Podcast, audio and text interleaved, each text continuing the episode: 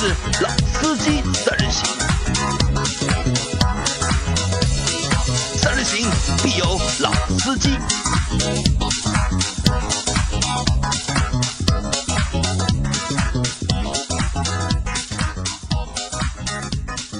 Hello，大家好，感谢收听我们的节目，我是杨磊。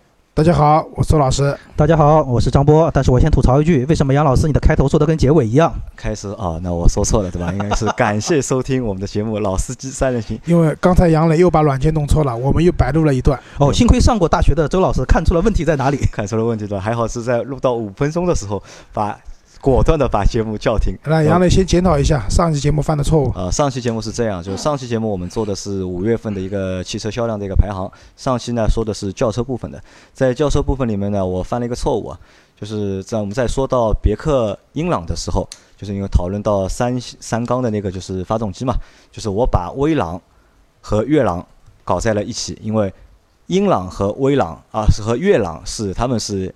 一个系列的是他们共用的是同样的是动力总成，就都是三缸的发动机，但威朗是四缸的发动机。但是我在之前的节目里面把威朗搞成了悦朗，所以在这里给大家做一个检讨，对吧？我相信啊，就是听了前面那期节目的小伙伴，肯定听出问题来的话，也会在屏幕就是节目下面给我评论或者吐槽我也好，就是喷我也好。该喷的该已经喷完了啊啊！我接受这个批评啊，好吧？那我们这期节目我们继续。下集，在这期节目里面，我们会去盘点五月份 SUV、MPV 的一个销量。好，所以这个节奏又回到我的身上。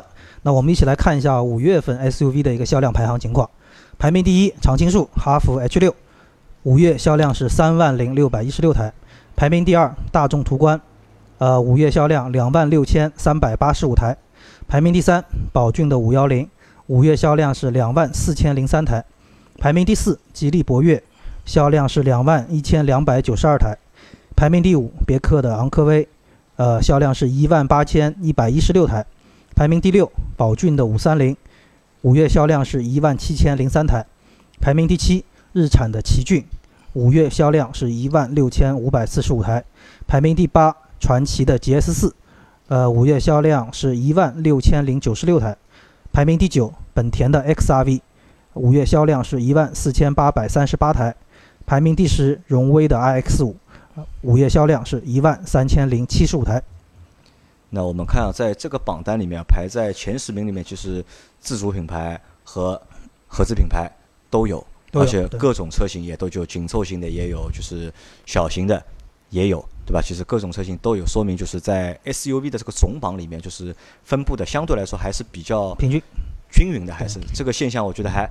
蛮好的，不像轿车里面嘛，轿车里面就看总排行榜里面前十名都是合资品牌，没有自主品牌。但是到 SUV 里面就各种各样的车型或者各种各样的品牌就都有了。那我们看就排在第一名的就是长城哈弗 H 六和排在第三名的就是宝骏的五幺零，他们从一月份到五月份的一个累计的一个销量都将近达到了二十万台，二十万台。但 H 六的它的这个销量呢还是很稳定，就是每个月在三万台到四万台。之间，但是五幺零的销量下来了。五幺零的这个月的销量只有两千两万四千四千多台。那主要的原因在于哪呢？它的一个孪生的啊，不叫孪生吧？同门兄弟。同门兄弟五三零上来了。五三零在这个月挤到了前六名，卖了一万七千多台。所以五幺零加五三零四万一千多台，他们这个组合拳还是蛮厉害的。啊，厉害啊！然后除了这个厉害之外，就是我觉得就是宝骏又延续了一个什么神话，就是要么不出车，每出一款车就是一个爆款，就是那一个能够挤进前十的一个车型。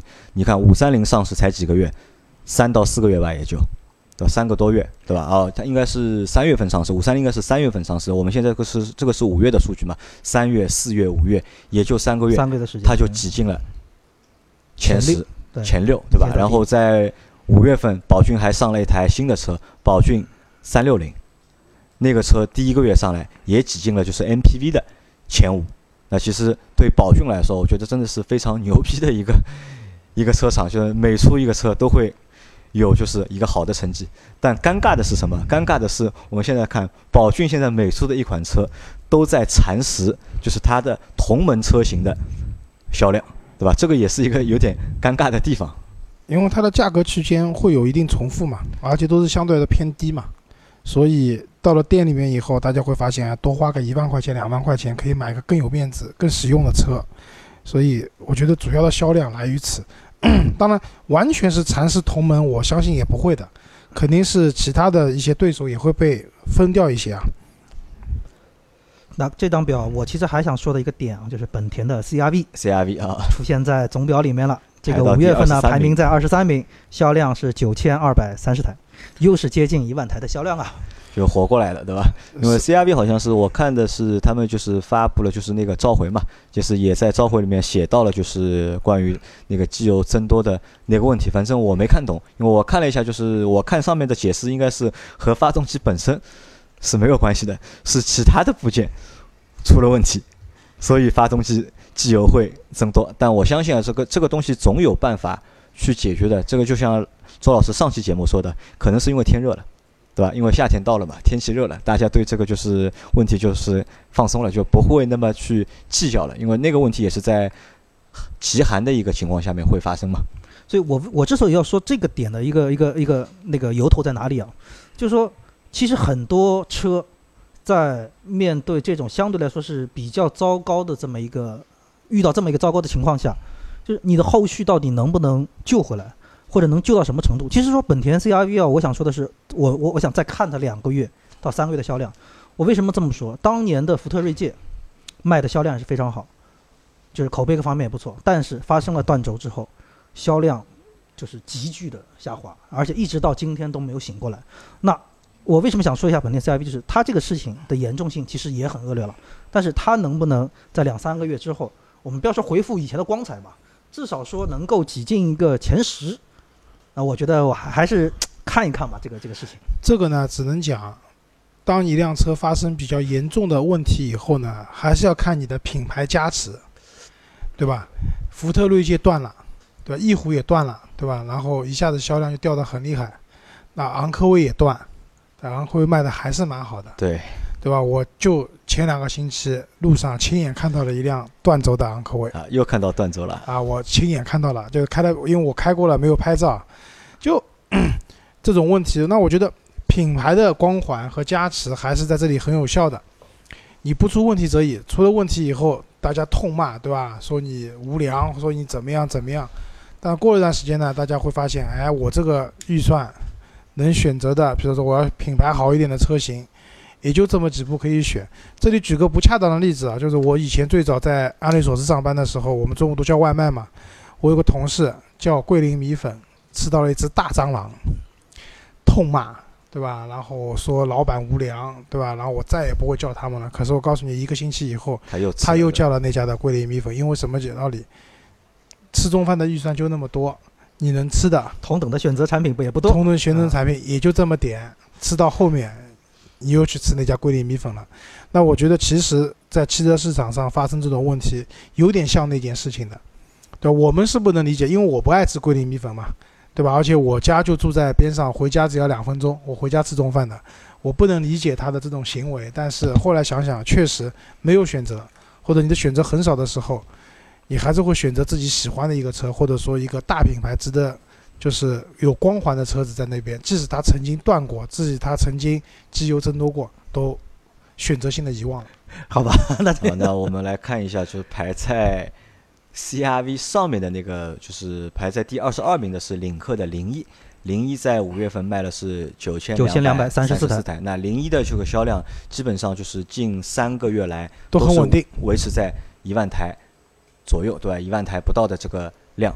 但是我们去看一下长城的魏派的 VV 七和 VV 五，加在一起他就们的销量就下来了。都是五千多台。对他们都是现在都是两个车型都能够各卖五千台，那加起来能够有一万台。那暂时看的话，还是就是魏派领先，但后面就是领克的领，随着领克零二的上市啊，不知道领克零二上市之后这个销量会怎么样。那么我们反正到后面再看。那张张宝，我觉得你可以直接进下一个榜单，我们到后面的榜单里面一个一个说。好，那我们还是先来看一下那个国产 SUV 的前十名情况。那排名第一，哈弗 H 六，刚才介绍过了。呃，排名第二，宝骏五幺零，刚才也说过了。第三，吉利博越，那五月销量两万一千两百九十二台。排名第四，宝骏五三零一万七千零三台，排名第五，广汽传祺 GS 四，呃，销量是一万六千零九十六台，排名第六，荣威 RX 五，五月销量一万三千零七十五台，排名第七是吉利的帝豪 GS，五月销量是一万两千七百七十七台，排名第八，吉利同样是吉利远景的 X 三，五月销量是一万一千零六十台，排名第九，长安的 CS 三五。五月销量是一万零九百九十一台，排名第十是这个奇瑞的瑞虎三，呃，销量是一万零三百三十六台。好，我们看这张表里面啊，就是有一个和就是轿车的一个国自主轿自主品牌轿车排行有个相同的一个点啊，吉利在轿车的就是排行里面，自主品牌排行里面有三辆车，在 SUV 在同样 SUV 有三辆车，它同样也有三辆车，博越对吧？然后博越、吉利的帝豪 GS、远远景景 X 三，X 三，对吧？那就是一个就是不显山不漏水，对吧？可能我我就像上期节目一样的，我和我会和张波说嘛，就是帝豪 GS 和远景 X 三这两辆车在马路上你看到你认得出啊，我真的没印象。肯定认不出。但博越我看到我能够认得出，但是这两辆车我看到我是认不出的，但他们还是稳稳的排在了霸占前十。前十名，对吧？但是我们看掉队的有谁啊？长安掉队了。嗯长安排在前十的只有一辆 CX 三五，三五，但其实，在之前的几个月里面，长安的 CX 三五、CX 五五、CX 七五都能够很稳的挤在自主品牌的前十里面。但是它在五月份，它那两个车型掉队了，而且长安的 CX 三五的它的一个一个车型也卖了多少？卖了也只卖了一万零九百九十一。九百九十一台。那其实这也是一个，就是好像长安出了一点小小的问题，但我们也不知道现在这个问题是出在哪里。我们到时候后面可以去研究一下。后续我们可以跟进一下。但是还有一个东西我想说的是，你们记得吧？我们在上我们在五月份的啊四月份也不五月份我们做的那期呃五月份节目，我们我们做过那个五三零和瑞虎八瑞虎八的一个去对比，因为我们去试驾了五三零，到店看了就是瑞虎八，瑞虎八虽然没有试驾嘛，其实我很期待就是瑞虎八的一个销量，我很期待它看一下它能够卖多少辆，但是在我们的榜单里面我没有找到瑞虎八的一个统计的一个数据，我不知道是因为没有统计进去还是什么情况，其实这个是有点就是嗯小小的遗憾。我觉得应该不会漏掉，因为什么道理啊？瑞虎三、瑞虎七都有就这些瑞虎系列的都有，就或多或少都有。但是我刚才也在翻瑞虎八，真没有，对吧？就是五三零，当时我们做这期节目的时候拿这两部车做对比嘛，那五三零肯定价格上有优势了，对吧？然后车子空间方面也更大一些，嗯，一下子就销量就上去了。但是其实瑞虎八在我们看来，应该是一部蛮有竞争力的车型，因为。它针对它那个价格的话，十万十二万多的那个配置，其实我觉得就非常有竞争力至少不应该不出现在榜单里。啊，随便想，我觉得这个车一个月再差再差，你卖个五六千台，我觉得应该总能卖得掉吧。但是我们没在五月份的数据里面没有找到它，那希望能够在六月份的数据里面可以看到它，因为今年对奇瑞来说，瑞虎八是一辆非常重要的车啊，。我觉得还有一种可能是什么？因为我们现在六月份看五月份嘛，其实五月份的话，瑞虎八刚刚到店，可能实质上没有太多的销量对，也有可能，因为我们上次去的时候，它也没有试驾车嘛。啊。对，然后这个车子的话，你要买的话，可能要等。所以我们看一下，就是等到我们下个月做六月份的销量的时候，再来看一下？这个销量是怎么回事情。好，那我们接着往下看，下下面给大家介绍一下合资 SUV 的排行前十的情况。那排名第一，途观介绍过，五月销量两六三八五台。然后排名第二，别克昂科威，五月销量一万八千一百一十六台。排名第三，日产奇骏，销量是一万六千五百四十五台。排名第四，本田 XRV，五月销量一万四千八百三十八台。排名第五，日产的逍客，呃，销量是一万两千七百七十五台。排名第六是丰田的 RAV4，呃，销量是一万两千七百三十三台。排名第七，本田的缤智，销量是一万两千两百三十六台。排名第八，奔驰的 GLC，五月销量是一万零三百八十一台。排名第九，三菱欧蓝德，销量是一万零八十三台。排名第十是奥迪的 Q5，呃，销量是九千八百九十一台。排名第十一就是刚才我们说过的本田 CRV，销量是九千两百三十台。就这里面我想说两个点啊，第一个是第三名的日产奇骏，对吧？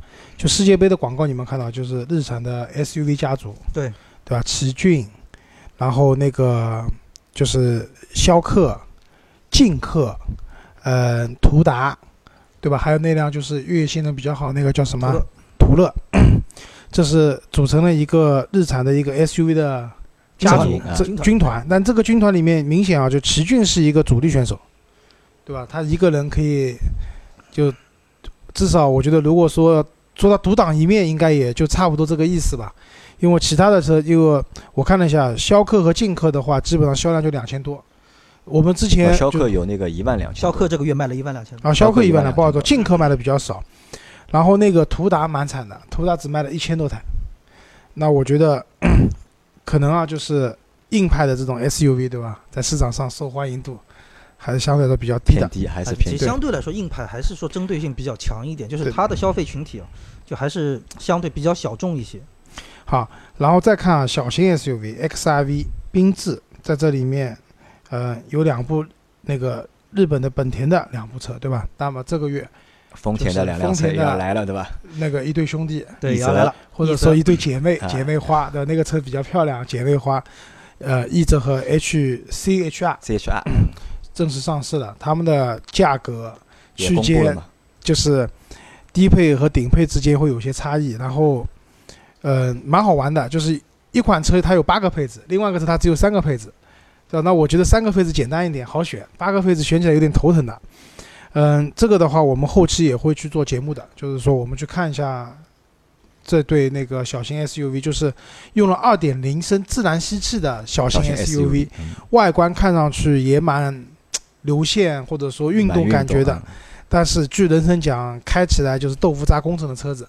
那我们回头会去体验完以后跟大家分享。对，关于奕泽我也是有些话，那到时候就留在下期节目因为。丰田是对这两辆车是非常有信心的。因为丰田之前没有小型 SUV，然后另外一个就是，呃，同样世界杯广告我们也看到了，就大众的那个 T-Roc 对，探戈对吧？探戈探戈也是一汽大众的第一辆 SUV 车型也是大众旗下的第一辆小型 SUV，SUV。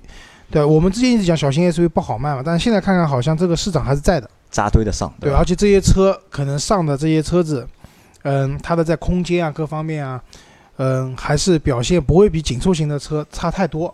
那这类车型的话，我觉得接下来会也会蛮多的嘛。呃，现在的趋势就是紧凑型的往大了做，去加 L 往大了做，对吧？然后小型的往紧凑型的方向去靠。好，那我们接下来再看一下下一个榜单是豪华品牌的 SUV 销量。那这个排名第一的就是奔驰的 GLC，五月销量是一万零三百八十一台。排名第二，奥迪 Q 五销量是九千八百九十一台。排名第三，宝马的 X 一销量是七千五百七十六台。排名第四，凯迪拉克 XT 五五月销量是六千六百一十四台。这排名前四的就是 BBA 加个凯迪拉克，这个格局也不变了。那排名第五是奥迪的 Q 三，五月销量是六千二百一十台。排名第六是奔驰的 GLA，五月销量是四千九百七十四台。排名第七，沃尔沃 x C 六零，销量是四千一百九十八台。排名第八，路虎的发现神行，然后五月销量是三千二百六十八台。排名第九，路虎揽胜极光，呃，销量就是一下就瞬间就低了，一千一百八十三台。然后排名第十，宝马叉一的新能源，销量是七百六十五台。GLC 现在优惠也蛮大的，GLC 五万嘛，啊就综合优惠五万左右，但是你要算上就店家给你的就强制的装潢包什么都去掉的话，差不多也能到三万多四万块的样子。对于奔驰来说也不容易啊。啊，对的，因为但这个很奇怪，就之前 我们办公室的冰冰嘛，他很喜欢这个 GLC，对吧？就那个时候基本上没有优惠的情况下，他非常喜欢。那我跟他说，现在优惠五万了，赶紧去买啊，他不想要了，对吧他也不？想要了，对吧？降价这件事情，对冰冰好面子，对吧？这种降价买降价车丢不起这个人，对吧？我觉得这个也是一个蛮好玩的点啊。然后另外一个就是大家看一下，就是两部国产的路虎啊，就是大家都觉得发现神行长得蛮难看的，对吧？啊对非常难看，但变种车我觉得是但事实上我觉得极光比它更难看。极光比它哦，那我觉得极光要比发现神行要好看一点。至少从现在销量上来看，极光是真卖不动了。而且实话说，极光是开起来很不舒服，很不舒服，因为我开过一段时间，就整个视野也好，反光镜也好，就整个车那种宽出来感觉，就是给你驾驶，其实我觉得会带来很多的麻烦。啊，对的，就极光现在反正三十万也能买了嘛，对吧？发现神行差不多这个价格都能买了，就是买辆路虎嘛。但是我个人还是坚持认为这不是路虎，这是两辆很奇怪的车子我保持相同观点。啊。对的，那反正就是到在这个榜单里面，我们可以还可以说什么呢？就是 QL 也快上市了，对吧？现在现在有了，应该还没有，要快上市了。价格公布了，然然后后部分的店有有实车了有实车了，对吧？但是你说现在要订车肯定没问题，但是你说有交车应该是没有的。然后宝马国产的叉三，那么也现在也开始卖了，对吧？那多了一个，啊，对，多了一个就是宝马多了一个就是 SUV 的一个车型没有任何竞争力，太贵了。啊，太贵了，对吧？反正就是现在就是 BBA 的，现在 BBA 的这个抗衡啊，相对来说就是看上去会平衡一点，因为我们之前也做过一期节目吧，就是在 Q GLC、Q5L 和叉三之间，我们去做了一个就是我们判断，就是哪个车会卖得更好一些，对吧？从销量来看的话，就是目前看就是。一月份到五月份，其实 GLC 和 Q5 的销量是相当的，Q5 比 GLC 多卖了一千台，一个是五万四千五百十八台，GLC 是五万三千两百三十三台，但现在卖的 Q5 还是老的 Q5 嘛，那这个价格也相对来说比较便宜，三十万出头就能够买了，GLC 的优惠再下探点，再再加一点，对吧？Q 五 L 上来肯定是没有优惠的。对，这样的情况下，我觉得 GLC 反超 Q 五那指日可待。指日可待，对吧？好，而且在新的加长的 GLC 出来之前，赶紧再冲冲量。再冲冲量，好，那我们这个东西其实也没有太多的好说的啊，然好后，张波接着我们继再往下走，续往下看，大型 SUV 的销量排行。那排名第一，大众途昂，五月销量七千零九十四台；排名第二，众泰 T 七百，销量是三千零二十一台；排名第三，丰田的普拉多，销量是两千九百九十八台；排名第四，荣威的 RX 八，五月销量是两千六百八十六台；排名第五的是哈弗 H 九，五月销量一千四百九十二台；排名第六，上汽大通 D 九零，呃，销量是四百二十六台。排名第七的是长安的 CS 九五，五月销量三百九十五台；排名第八哈弗 H 八，五月销量一百二十八台；排名第九北京的 BJ 八零，五月销量四十六台。这个为情怀买单的人还是相对比较少。啊，对的。那我这里面想讲的是那个，就是荣威的 X 八，X 八啊，呃，虽然卖的也不算好，因为它也是刚上市嘛，对，就是车展上市的嘛，四月份上市的，虽然卖的也不是特别好，两千多台啊，但是作为一台硬派的，虽然就是荣威是极力的想去回避这个问题，就不想讲它是一辆硬派的 SUV 的情况下，那这个车至少比它同门的 D 九零卖的好，对吧？就呃，可能就是我不能讲荣威这品牌的号召力有多强，但是比大通那肯定要强，嗯还是强蛮多的，对吧？那这个车子再加上它的价格，其实也是比较实惠的。这种情况下，这个车能卖到这么一个量，我觉得还算是一个不错的成绩。对好，如果我们对这个级别没什么多说，那我们接着往下看，就是中型 SUV 的这个销量前十的排行情况。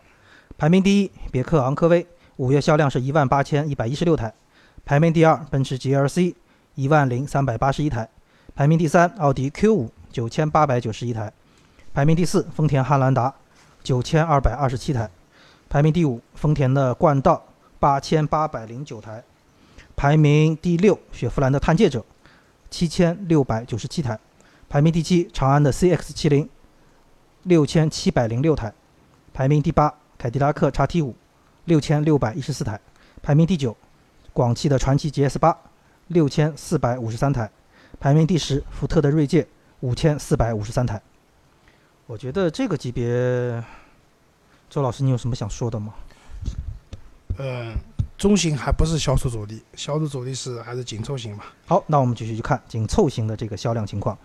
排名第一，哈弗 H 六三万零六百一十六台；第二，大众途观两万六千三百八十五台；第三，吉利博越两万一千二百九十二台；排名第四，宝骏五三零一万七千零三台；排名第五，日产奇骏一万六千五百四十五台；排名第六，传祺的 GS 四一万六千零六十九台；排名第七，荣威 RX 五一万三千零七十五台。排名第八，吉利帝豪 GS 一万两千七百七十七台；排名第九，日产逍客一万两千七百七十五台；排名第十，丰田的 iV4 一万两千七百三十三台。这个级别里面的话，嗯，我觉得哈佛啊，就是你们在你们猜它接下来的销量会继续往下走呢，还是会徘徊，或者说还会往上升呢？我觉得徘徊吧，应该是，因为哈佛就是出了一个 H 四嘛，其实 H 四的一个销量也蛮好的，就是它上市好像也就两个月不一个月也过万了但是 H 二的销量跌得蛮多的，啊，H 二对吧？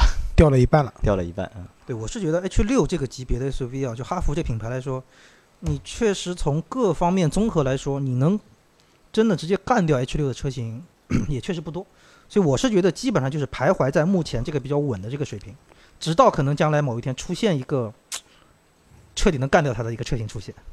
我觉得可能会逐步逐步再往下走一点，因为就是刚才杨磊讲了一句，就是紧凑的往大的做嘛，对吧？小型往紧凑做嘛。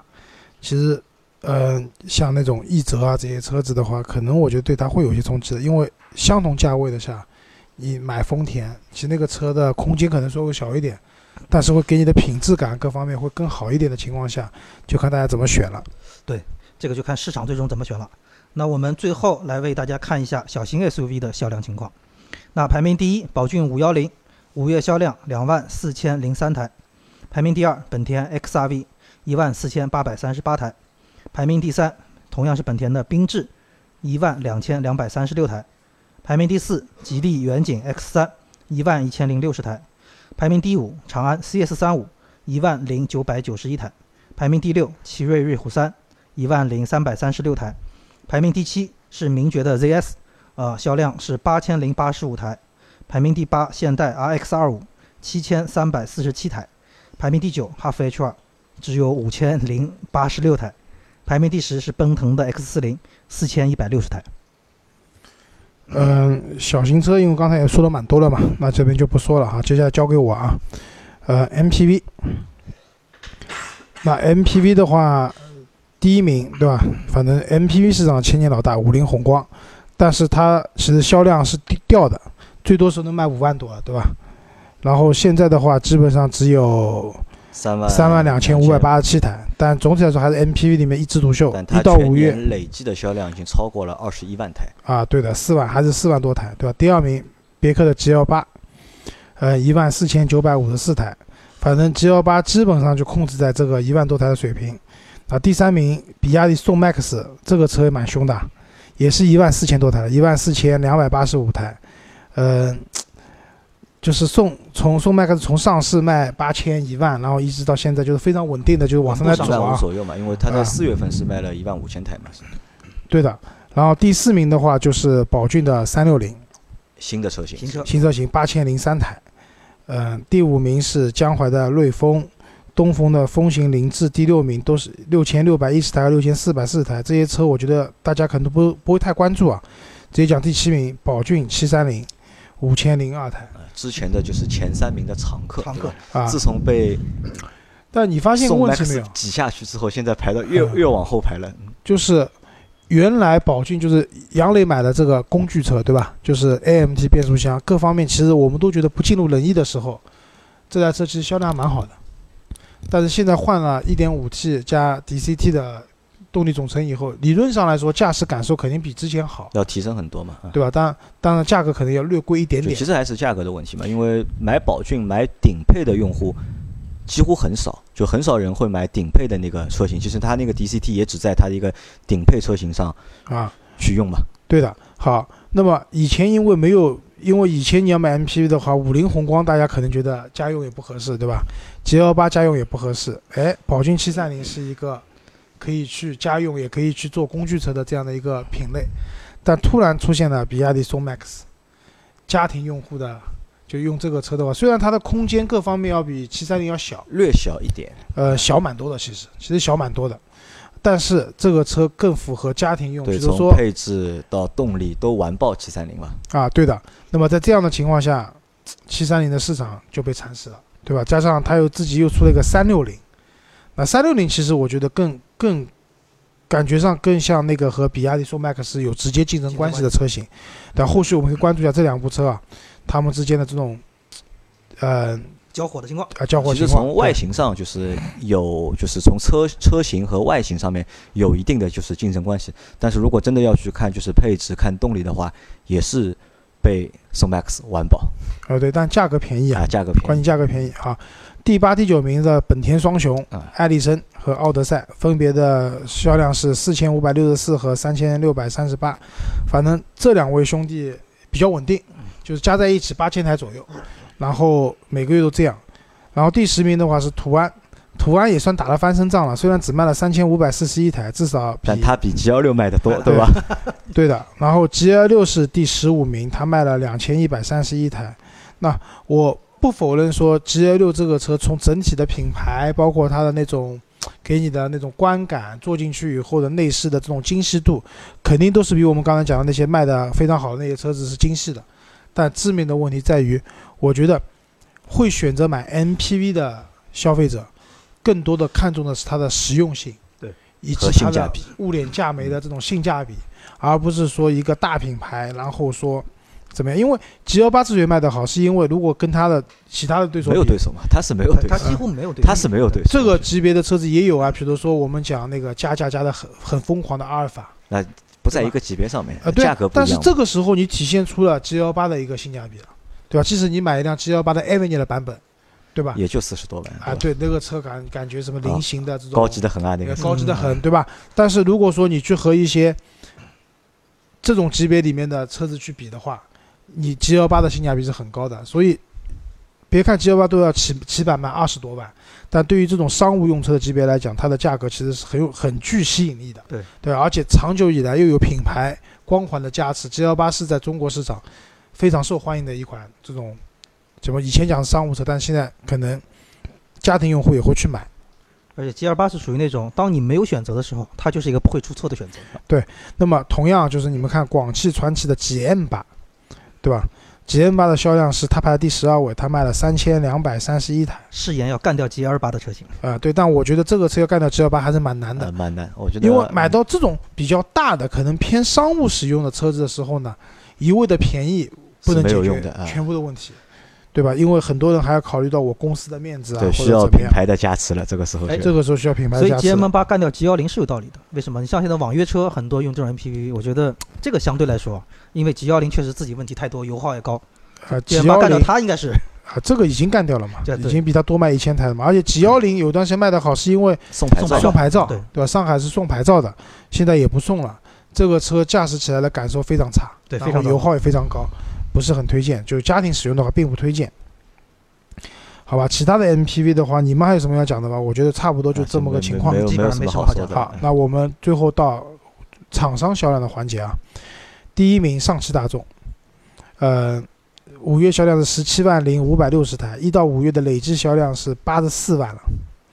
呃，如果算上六月的话，他们上半年理论上是可可以以破百百万的。破百万了对上汽通用，嗯、第二名上汽通用十五万五千一百二十台，呃一到五月累计销量是八十一万台，上半年要破百万可能有点难了呃他要如果把通用五菱算上去的话，对吧，才能破百万，啊、那你两个大众一合并，那更要两百万了，对对吧？吧？好，一汽大众排在第三，被通用挤掉了，但差的不远，它是十五万三千三百五十一台，但是一汽大众的一到五月的累计销量是八十三万多，六月份就快快要过去，六月份的话加加油，理论上也能能破百万。嗯，哎，第四名就是我们刚才讲到的儿子多好打架的吉利汽车了，十二万三千零六十八台，然后一到五月的话，六十三万八千一百八十一台，全年超过去年一百万的销量，没什么太大没什么太大没什么太大问题，不是没有，肯定没有问题的，对吧？这个是，呃，绝对是稳的一件事情，我觉得。第五名上汽通用五菱，嗯、一十万一千一百五十台，然后累计销量一到五月的是六万两千三百，啊，六十二万，呃，三千二百零一辆，全年破百万肯定也是一件很轻松的事情了。第六名就是月销量不到十万了，就是东风日产，东风日产九万六千三百七十台，呃，一到五月累计销量是四十三万多。它主要在卖的就是轩逸，轩逸承包它的里面一半的一销半的量，然后还有一半的量，基本上，呃，一小半的量是来自于它的 SUV 家族。天籁这些车可能能贡献的嗯销量已经很少了。嗯，第七名一汽丰田，六十四万啊六万四千两百零五台，一到五月的销量是二十九万六千八百八十九台。第八名北京现代也是六万多，六万零四百二十七辆。一到五月的累计销量也是二十九万三千零四十六台。第九名长城汽车，长城汽车去年没有破百万，对吧？对。呃，今年的话，五月销量是五万九千四百四十八台，一到五月的累计销量是三十五万三千一百六十九台。今年可能会比去年更差。呃，也破不了百万，除非他把魏派的就是销量算进去。嗯，然后第十名的话是上汽乘用车，就上汽乘用车主要就是荣威啊、名爵啊，它是那个五万八千六百零七台，一到五月累计销量是二十九万七千二百零二台。然后，嗯，再往下的话，我就不具体念了，我念下厂商吧。十一名长安汽车，十二名东风本田，十三名是广汽本田，十四名是广汽丰田，然后第十五名是北京的奔驰，就到第十五名出现一个豪华品牌豪华品牌，啊，对的。然后华晨宝马是排在第十八名，基本上，奥迪我不知道它是不是算在了一汽大众里面。奥迪应该是算在一汽大众里面的啊，，对。那所以的话，基本上厂商的排名就是这么个情况。综合来看啊，今年能破能到两百万的，我认为基本上还是一南一北两个大众。呃，一百万就是能咬咬牙拼两百万的，应该是上汽大众。然后能破一百万的车型的话，主要是吉利和通用五菱这些厂家。然后我觉得这是头部阵营，再往下的话，可能就要稍微差一点了。好吧，那这期节目我们就先到这里，然后感谢大家的收听。好，谢谢大家，再见。好，谢谢。